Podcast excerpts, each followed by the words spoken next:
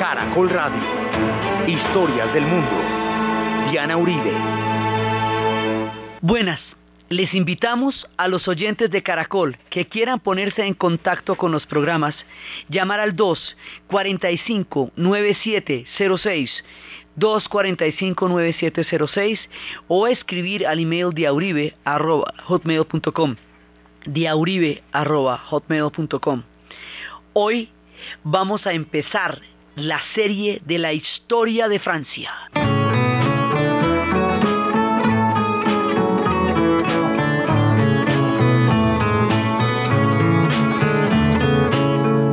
Avec ma gueule de métèque, de juif errant, de pâtre grec, et mes cheveux aux quatre vents. Avec mes yeux tout délavés, qui me donnent l'air de rêver, moi qui ne rêve plus souvent. Avec mes mains de maraudeurs, de musiciens et de rôdeurs qui ont pillé tant de jardins. Avec ma bouche qui a bu, qui a embrassé, mordu, sans jamais assouvir sa faim. Avec ma gueule de métèque, de juif errant, de pâtre grec, de voleur et de vagabond. Avec ma peau qui s'est frottée au soleil de tous les étés et tous ceux qui portaient jupons. Avec mon cœur qui a su faire souffrir autant qu'il a souffert sans pour cela faire d'histoire. Avec mon âme qui n'a plus la moindre chance de salut pour éviter le purgatoire. Después de haber recorrido el corazón de Oriente, después de haber atravesado durante toda una saga la India y sus increíbles misterios, después de haber estado en Irán y después de haber estado en Japón y haber recorrido todas las historias del pueblo del sol naciente, nos vamos ahora para el corazón de Occidente. Y el corazón de Occidente queda en Francia. Es la cuna de la civilización actual occidental. Ella, Inglaterra y Alemania. Pero ella es un corazón vivo y latente. En estos tiempos en que estamos celebrando el bicentenario del nacimiento de todo un continente que se conoce como América Latina, Francia tiene todo que ver con ese nacimiento porque fueron las ideas generadas en esa sociedad las que dieron pie para la idea y el proyecto de la independencia de toda la América. Fue inspirados en ellos en la ilustración que Francisco de Miranda, que Eugenio Espejo, que um, Antonio Nariño trajeron las ideas de la ilustración, la idea de, la ciencia, la idea de la autodeterminación de los pueblos, la idea de los derechos humanos, todas esas ideas estaban detrás del proyecto que nos llevó al nacimiento como estados nacionales. Entonces, en estos tiempos hay que volver la mirada hacia los franceses. Francia nos va a acompañar y nos vamos a meter en unas historias que nos van a llevar por los confines de los lugares más influyentes de nuestra civilización. Vamos a ver en esta serie se nos van a aparecer los francos, los celtas, que es donde vamos a empezar los francos, los normandos, los reyes malditos, Juana de Arco, se nos va a aparecer Roberto de Artois, se nos van a aparecer unos personajes impresionantes, va por esta serie va a pasar Richelieu, Danton, Robespierre, Marat, Voltaire, Diderot, todos los de los grandes de la ilustración. Por esta serie va a pasar todo el mundo, va a pasar Charles de Gaulle, van a pasar los literatos, va a pasar Víctor Hugo, va a pasar Balzac va a pasar una cantidad de gente que ha hecho de nuestra Alejandro Dumas, van a estar los tres mosqueteros en las guerras de la Fronda, van a estar en la resistencia francesa, de Gaulle tratando de animar a una Francia ocupada, va a estar Pompidou, va a estar París, va a estar todas las historias del jorobado de Notre Dame, también va a venir a nuestras historias, el conde de Montecristo va a venir a nuestras historias, van a venir todos estos personajes personajes que han creado esto que se llama la Francia. Van a venir después en la Francia moderna los grandes pintores Rimbaud, eh, toda la gente, Breton, André Breton y los surrealistas. Van a llegar todos aquellos que crearon la cinematografía, los hermanos Lumière, van a crear el cinematógrafo, Méliès va a crear los, los efectos especiales y la magia del cine. Claude Lelouch nos va a traer historias de toda una vida y de un hombre y una mujer una cantidad de personajes van a poblar este conjunto de ideas, de hechos, de historias que se llama Francia hasta los días de Sarkozy y su señora Carla Bruni y la Unión Europea y el pacto del carbón y del acero y el desembarco de Normandía y todo lo que esta gente le ha traído a la civilización de Occidente va a atravesar nuestras historias. Pero para empezar, vamos a tener que remitirnos a la Galía porque antes que todo ellos eran galos y los galos son celtas.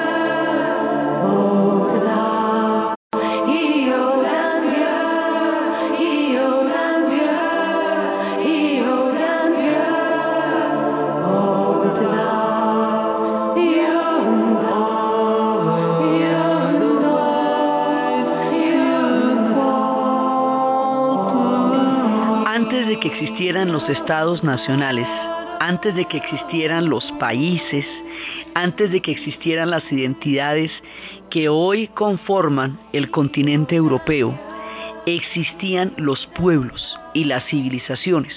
Esos pueblos y esas civilizaciones se van a influir unos a otros, se van a invadir unos a otros y en el conjunto de estas invasiones y de este trastocar de los pueblos unos sobre otros y las influencias se van formando las lenguas, se van formando las culturas y posteriormente se van a formar los estados nacionales. Lo primero que hay es un mundo celta. Los celtas son los antepasados de la mayoría de los europeos. Sí, después van a venir eh, los eh, van a venir germanos, luego van a venir vikingos, pero estamos los celtas son los primeros. Entonces los celtas son un pueblo de origen continental. Ellos estarían situados más o menos a la altura de Austria, que llamarían en ese momento la Hellstalt, y se van expandiendo, se van expandiendo por todo el continente y van a llegar a un sitio que se llama la Galia. La Galia hoy día es Francia. Cuando hablamos de los galos, estamos hablando de los celtas franceses. Esos celtas se van metiendo por todas partes. Los bretones también van a ser celtas. Van a llegar incluso a España, en lo que hoy son los gallegos, la Galicia, ¿sí? y estos van a ser celtas de la península ibérica, o sea, van a ser celtíberos. Entonces eh, van a estar por todos lados en el continente, primero en el continente. Cuando llegan allá Galicia son los celtíberos, que son los que, la, la unión de los pueblos celtas con los pueblos íberos. Y estas son las músicas que suenan por allá.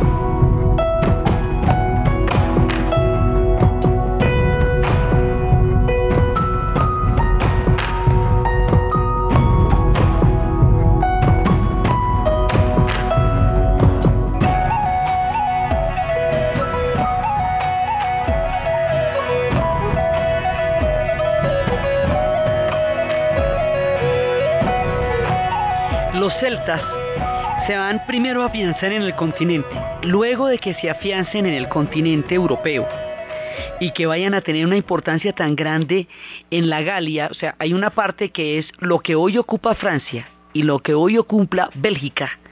Eso antes era, sobre todo lo que es Francia, se llamaba la Galia y era el mundo de los celtas. Pero también va a haber un mundo de los celtas atravesando el paso del canal para llegar a, las islas, a las islas de Inglaterra. En Inglaterra, Escocia, Gales e Irlanda, los celtas también van a crear el matriz de civilización. Por eso es que son los antepasados de los europeos, porque los rastreamos desde Austria hasta Escocia y hasta Irlanda, pasando por España, Bélgica y Francia. Entonces, todo este mundo era celta. Lo que pasa es que después, cuando lleguen los romanos, los romanos se van a expandir por encima de los pueblos celtas y al expandirse por encima de los pueblos celtas los van a asimilar y los van a volver parte de su cultura y por eso los rasgos continentales de los celtas son menos fuertes, porque tienen muchísima mezcla romana y después van a tener una gran mezcla germana. Entonces los que van a quedar en una situación más eh, original con respecto a la cultura celta son los escoceses y los irlandeses, porque los romanos van a avanzar hasta un punto en que se vayan a encontrar con los bosques. Cuando se encuentren con los bosques no van a seguir porque ellos no pueden pelear, las legiones no se defienden bien en los bosques. A los bosques los llaman Caledonia. Y de ahí para adelante Adriano haría una muralla que es la muralla que se conoce con su nombre, de ahí para arriba el imperio no va a avanzar más. Entonces de ahí para arriba, o sea, en Escocia, más allá de la muralla de Adriano y en la isla de Irlanda, la cultura celta se va a preservar muchísimo más tiempo durante muchísimo más años, sobre todo después, en la época de la cristianización y todo, se va a preservar, más que sus rasgos en el continente. Por eso nosotros identificamos a los celtas casi exclusivamente con Inglaterra, Escocia, Irlanda y Gales porque es desde allá desde donde tenemos los testimonios más recientes de la perdurabilidad de la civilización de los celtas. Pero ellos van a moldear el espíritu de los europeos continentales y de los galos, igual que el de los otros. Lo que pasa es que las huellas romanas se notan más en el continente, en toda la expansión de la Galia, y por eso se notan menos los vestigios celtas que hoy quedan, pero son grandes, son importantes, son un factor de identidad del pueblo francés sus cigarrillos, por ejemplo, su primera marca de cigarrillo de la más importante se llaman Galois por los galos. Siempre se habla de ellos como el mundo galo. La referencia a ellos es de los galos. Galo quiere decir los celtas de Francia. Entonces, ¿cómo van a ser ellos? En general, este es un mundo que cuando está existiendo la civilización celta no tiene fronteras. Y no tiene fronteras porque no existen los países. Eso es una invención muy posterior, casi dos mil años después, muy, muy posteriores que se van a formar estas fronteras que llamamos estados nacionales, ¿sí? Y esta noción que hoy día se llama patria, eso es mucho más noche. Ahora existen los pueblos. Estamos hablando del año mil antes de Cristo, año 2000 antes de Cristo y año 2000 antes de Cristo, porque son bastante antiguos. Ellos tienen una religión unificada o sea, lo curioso es que tengan una lengua tan supremamente uniforme, que tengan una religión, que tengan toda una cultura en un territorio tan extenso, en confines tan lejanos unos de otros, pero la unidad del mundo celta es muy clara. La unidad de sus dioses, la unidad de su civilización. Ellos tienen una religión basada en la adoración a los espíritus del bosque.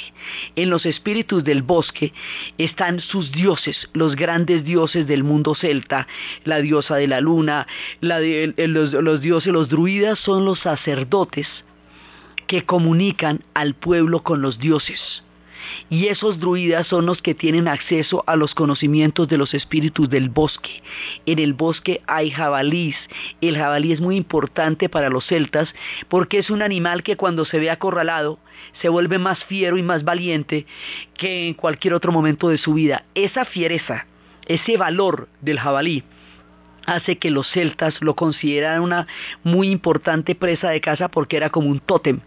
Matar y comerse a un jabalí era algo así como comerse el valor vivo, de un animal indómito y salvaje. Por eso es muy importante para ese carácter guerrero y salvaje de los celtas la figura del jabalí. Como ellos están relacionados con el bosque, los animales del bosque son sus tótems sagrados, son los venados, los ciervos, son animales sagrados que para ellos representan como la personificación del espíritu, de la sabiduría del bosque. Y estos animales son sagrados en muchas partes, los ciervos son sagrados también en los bosques del Japón, en Nara los veíamos y también en el budismo van a ser una representación importante de lo que va a ser el espíritu de la, de la doctrina budista. Aquí también son animales sagrados y sus cuernos de venados van a ser representados también muchas veces en los mismos sacerdotes que los van a tener como un emblema. Más adelante en la cristianización dicen que de aquí sacarían figuras del diablo cuando encima del mundo celta llegue el mundo cristiano mucho tiempo después. Entonces, ellos tienen una serie de símbolos que son los que los identifican. El otro símbolo son eh, la piedra y la espada para ellos hay una legitimidad de los gobernantes. Ellos viven en un mundo místico que es el mundo de los espíritus del bosque. Ahí están sus sacerdotes, que son los druidas. Y en ese espíritu ellos son, digamos, los druidas son sacerdotes, son chamanes, son adivinos, porque ellos además pueden adivinar, conocen los secretos de las plantas, del muérdago, de la verbena, y con eso son capaces de preparar pociones mágicas pociones que pueden salvar a los guerreros en momentos de peligro y que les dan una fuerza inusitada. Es un profundo conocimiento de la biología de los bosques, lo que les da a ellos ese pensamiento mágico que es capaz de ayudar a todos los guerreros en sus momentos más difíciles. Entonces está todo este universo y en la mitad está el pueblo con una gran nobleza, que es la nobleza de los guerreros, y con un pueblo que es el que trabaja en la pesca, que es el que trabaja en la agricultura, que trabaja en una gran cantidad de oficios según los diferentes territorios donde se van asentando. Entonces ellos van sacando una serie de simbolismos alrededor de los cuales se legitima todo lo que va a ser su orden jerárquico y su orden de, gobierno.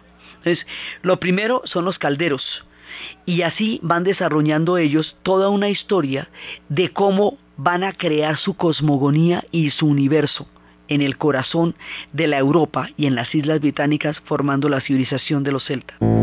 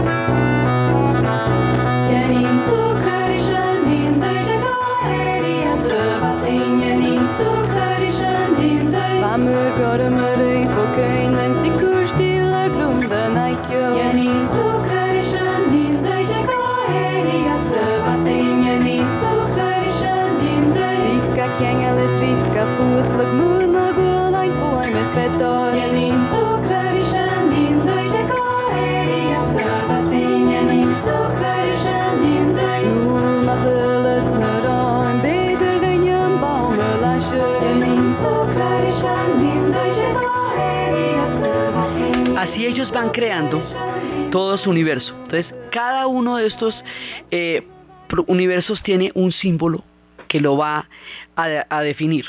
El caldero está en el centro de la casa. Las casas de ellos son redondas, como una especie de maloca.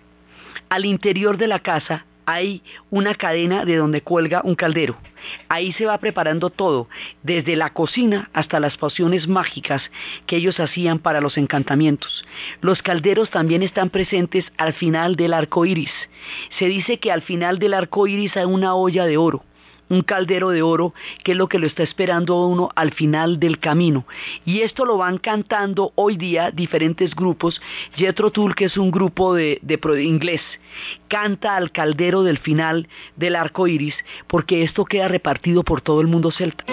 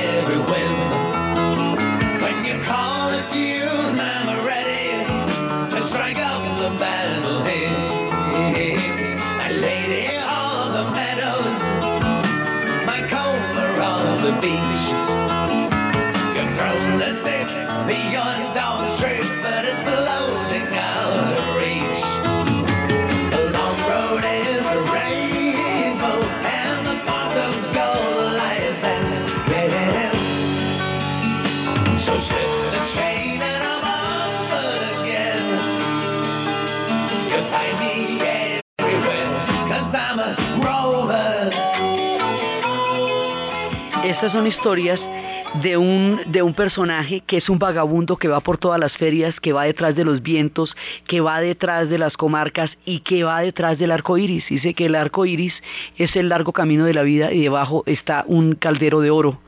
Y allí vamos empezando con todos los universos de los mundos celtas. También para ellos es muy importante la espada sobre la piedra. La piedra es como la, la representación de la legitimidad y esa espada es la que va a dar el que tenga la espada que está en la piedra, es el que es el verdadero rey.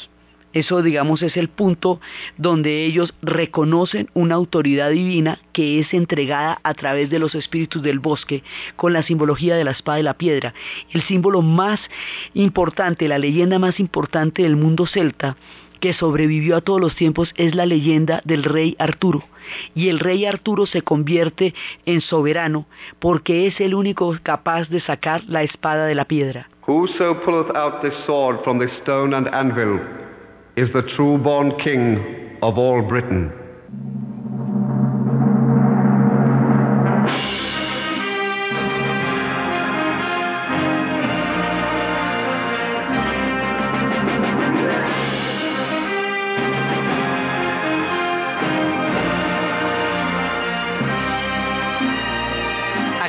Que la espada de la piedra será el verdadero rey de toda la Bretaña. Los bretones están por un lado en Inglaterra, pero también están en Francia. lo que pasa es que en Francia se llamaría la pequeña Bretaña y en Inglaterra se llamaría la Gran Bretaña, pero están compartiendo los mismos pueblos, los bretones. Los bretones son celtas. También, o sea, estos pueblos tienen muchos nombres. Entonces, la leyenda de Arturo, que es la más famosa, se encuentra a ambos lados del Canal de la Mancha. Y hay pedazos arriba y hay pedazos abajo, y unos y otros la reivindica como parte de su origen histórico. Entonces la leyenda cuenta la historia de un hombre que enamorado, absolutamente apasionado de una mujer que se llamaba Igraine, por una mezcla de lujuria y de y de avaricia la quería ella, había conquistado los reinos, había derrotado a su señor, los había derrotado en la batalla, pero en el banquete de, victoria, el señor, el esposo de Igraine, le dice, mire, usted puede tener todas mis tierras, pero nunca tendrá Igraine. Entonces el rey Uther le dice al mago Merlín que lo convierta en el esposo de Igraine para poderla poseer por una sola noche. A Merlín no le parece buena idea, eso generalmente nunca es buena idea, y aquí tampoco lo va a hacer. Pero sin embargo cede a la presión, lo que él considerará más adelante una debilidad increíble, cede a la presión y efectivamente produce el encantamiento que hace que la reina Igraine lo reciba como si fuera su marido, pensando que lo es. Mientras tanto el marido ha muerto en la batalla. Entonces le dice, pero con la condición de que el fruto de esa unión, ese niño es mío, dice Merlín, es para mí. Entonces Uther, que no estaba interesado en el muchachito, sino en Igraine, le dice que sí. Entonces, efectivamente, Egwene no puede entender cómo estuvo su esposo con ella cuando le cuentan que murió en la batalla, pero ella va a quedar embarazada de Arturo. Ella ya tenía una hija que se llamaba Morgana y que va a ser un personaje también muy importante en la historia. Entonces resulta que efectivamente cuando nace Arturo, viene por él, va a venir por él Merlín y se lo va a llevar y lo va a criar en el bosque como el escudero de un señor importante y de su hermano. Le va a crear una familia, primero le enseña los secretos del bosque y luego le va a crear en una familia que le va a dar todo un nombre, pero él allá es un escudero. Entonces más adelante, cuando haya el gran torneo del caballero que sea capaz de sacar la espada de la piedra, en ese momento es el, digamos el punto de investidura del hermano del digamos del hermano de la familia adoptiva de Arturo ese tipo ya es un caballero entonces le dice que ha perdido su espada y, le, y entonces Arturo que no quiere que él quede mal en el torneo va a buscar una espada y encuentra la espada en la piedra y la saca la gente no está vigilando la espada porque todo el mundo está pendiente del torneo. Entonces le entrega la espada y la reconocen ahí mismo. Eso es Excalibur. Entonces el papá le dice, pero ¿quién, quién le dio esa espada? Porque entonces yo sería el rey, dice el hermano. Dice, no, porque es que usted no fue el que la sacó. ¿Quién se la dio? Arturo. Y Arturo, ¿usted dónde la sacó? Pues de la piedra. ¿Cómo es que la piedra? Pues sí, del que la saqué de ahí. Y se vuelve a la meter y volvemos a hacer la prueba con todos los caballeros. Entonces, después del torneo van todos los caballeros y hacen la prueba tres veces. Cuando hacen la prueba tres veces, en ese momento se convencen ya por la fuerza porque todos los demás caballeros lo intentaron y no había ninguna posibilidad, la espada no se movía un milímetro de donde estaba. Y Arturo la entra y la saca como si no tuviera ningún esfuerzo para hacerlo. Entonces, pero es un escudero, es un pelado en ese momento. Sin embargo, lo reconocen como rey porque ha pasado la prueba. Y cuando se convierte en rey, Merlín lo va a asesorar y después es cuando va a conocer, ya como rey, a una dama de la isla de Shalot, con la cual va a crear el mundo maravilloso de Camelot. Esta mujer se llama Ginebra y es con ella con la que va a empezar el mundo de Camelot.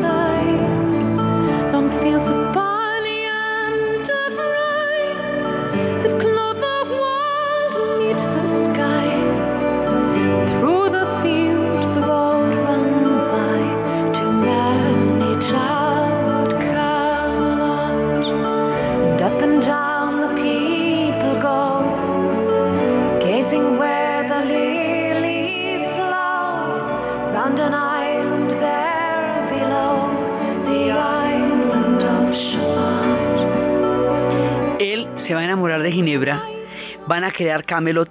Y en esta versión que escuchamos de Lorena McKennitt se habla de ella que le cuentan que ella va a ser próspera, que va a tener un reino maravilloso, pero que algún día va a haber una, una maldición que le va a acabar la vida y que ella la va a saber cuando lo vea.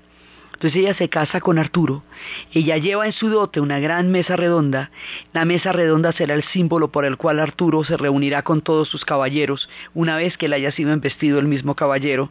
Y allí ninguno tendrá jerarquías, ninguno será superior porque todos son los caballeros de la mesa redonda. Después va a llegar un personaje que lo va a vencer a él que era invencible, que es Lancelot. Y cuando él lleva a Lancelot orgulloso de haber encontrado un caballero digno de él, él mira los ojos a Ginebra y Ginebra ve en los ojos de él esa maldición que le había dicho la vida, que alguien llegaba y le iba a acabar con toda la felicidad, porque la pasión que se en los guerreros que duermen y que algún día van a estar apoyándolos cuando lleguen los momentos de peligro. Por eso en El Señor de los Anillos, Aragorn cuando se ve atrapado, llama a los ejércitos de los guerreros dormidos y los guerreros dormidos lo van a ayudar a él. Entonces, este es el mito más importante de las leyendas celtas y tiene que ver con la época de la cristianización, pero aquí hay una cantidad de universos y hay una cantidad de dioses que van a estar entretejidos en el relato y que luego cuando se cristianice el, el mundo de los celtas se van a volver santos. O sea, muchos desaparecerán, pero otros se van a volver santos. De Arturo se dicen muchas cosas porque son muchas las leyendas, casi que pudo haber sido una especie de dios, una representación de un dios dentro del mundo de los celtas, y cada vez que había peleas y guerras entre esos pueblos y los pueblos que los invadieron, se invocaba la imagen de Arturo, luego hubo muchas visiones diferentes, versiones según el, grado de peligro que ellos tuvieran, siempre tenían la idea de Arturo. Entonces, eh, hay dioses y diosas en todas partes, en la Gran Bretaña y en la Galia y ellos se van atravesando y se van convirtiendo poco a poco en santos. Entonces hay el dios siervo que siempre tiene una serpiente en la cabeza, hay dioses que tienen las que tienen dos cuervos sobre sus hombros y esos cuervos más adelante van a asimilar el dios de los vikingos Odín viene de un viejo dios celta que era el que tenía los dos cuervos que iban a mirar el mundo. Y los romanos van a identificar algunos de los dioses del antiguo mundo celta como dioses suyos, que es el caso de Loc o Lugos, que ellos lo van a llamar, lo van a asimilar con Mercurio, lo llaman el atronador el dios de las gentes, la diosa Brigid, que se llama, luego la van a llamar Bergusia en la Galia, y es la diosa guerrera la que va a estar con ellos. Muchos de esos dioses van a llegar allá y más adelante cuando vengan las otras mitologías van a tomar de las fuentes celtas para crear mitologías posteriormente vikingas y posteriormente santos cristianos y todos eran dioses que estaban en la Bretaña y en la Galia. Entonces, este mundo que va a tener toda esta, toda esta simbología va a ser representado en Francia, en la época en que lleguen los romanos, los romanos van a derrotar a los celtas, van a coger a uno de los reyes de los druidas y lo van a llevar como escarbio. Cuando los romanos lleguen, cuando haga su campaña, Julio César se va a hacer grande por las guerras de las Galias. Es la Galia la que le va a dar a él la riqueza, el poderío, el aval, para convertirse en emperador y eso va a ser el fin de la república y el comienzo del imperio. El territorio que posibilita esa transformación en la historia de Roma es la Galia y los ocho años en que Julio César estuvo allá fueron los que le dieron toda la capacidad histórica para jugar el papel tan definitivo que él creó en la construcción del imperio.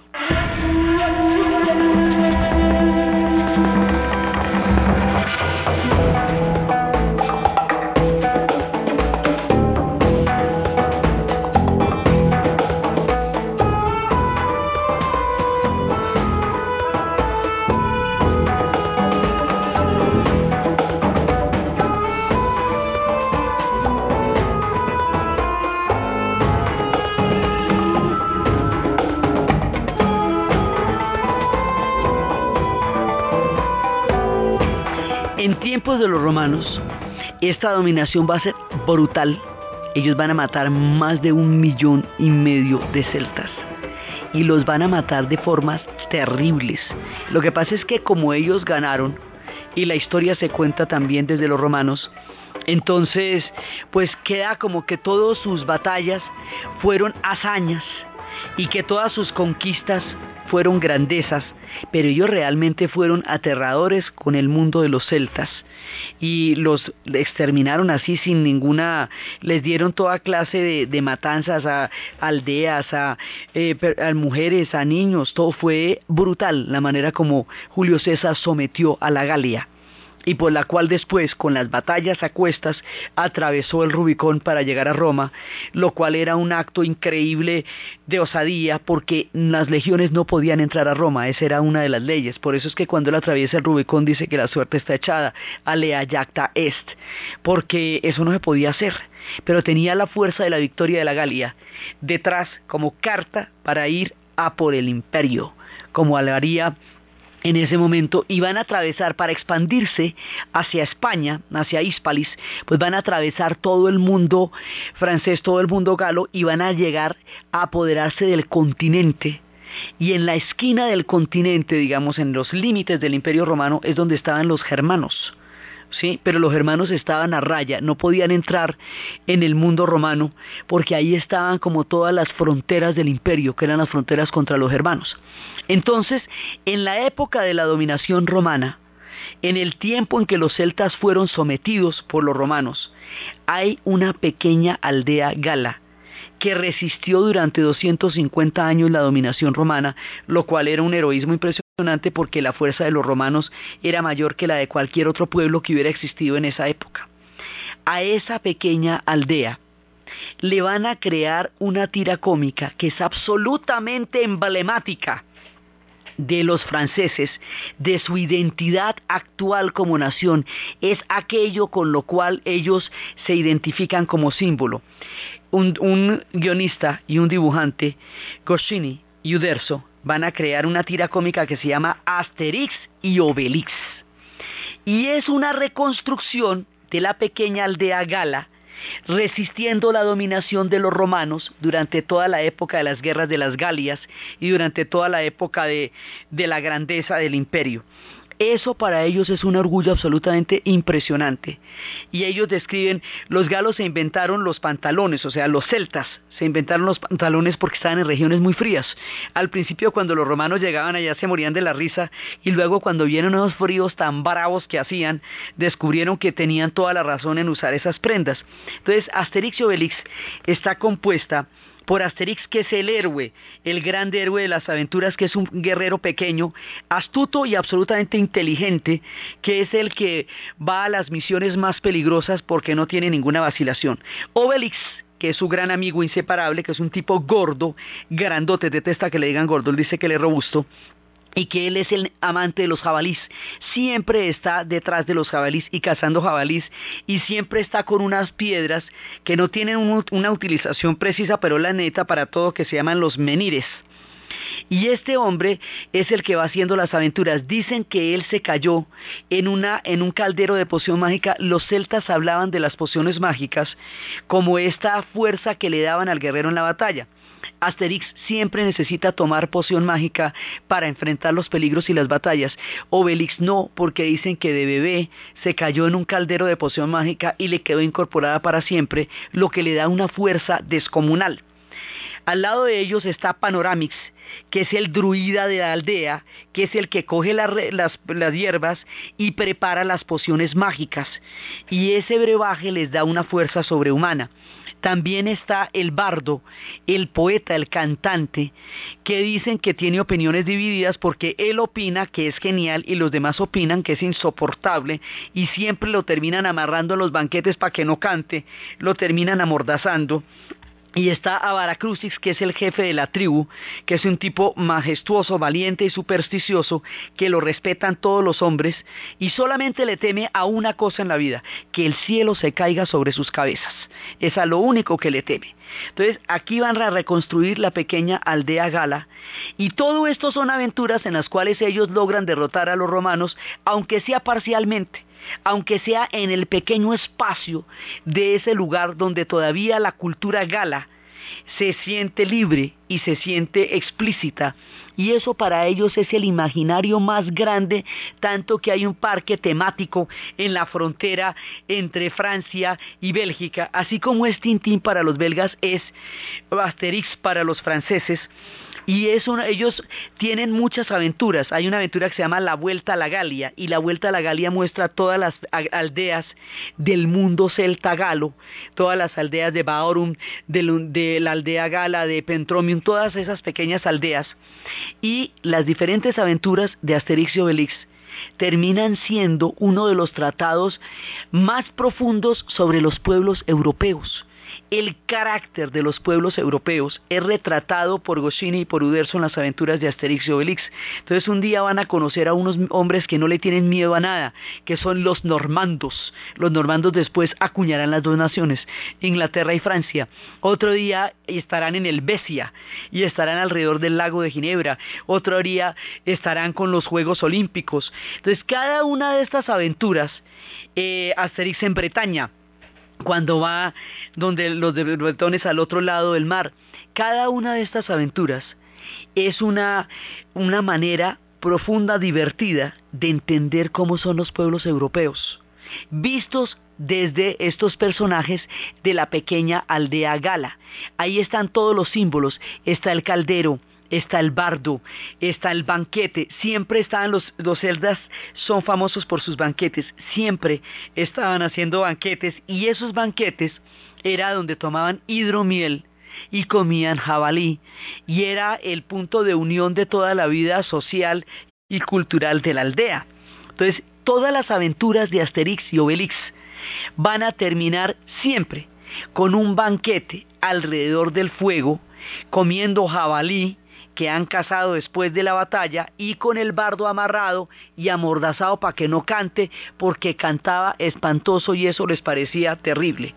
Él es uno de los símbolos, Asterix y Obelix son uno de los símbolos de identidad histórica actual de los franceses que se remiten a la pequeña aldea gala para recordar su procedencia histórica, su origen, su supremacía, todo el tiempo que ellos existieron y resistieron, porque de ahí además se forja un imaginario que los franceses son capaces de resistir dominaciones imposibles y terribles como la dominación romana. Entonces, cuando efectivamente, como si hubo un rey que se rindió, y que fue llevado, pues este, el rey druida que fue llevado encadenado a las calles de Roma en acto de humillación por parte de Julio César para mostrar el sometimiento a la Galia.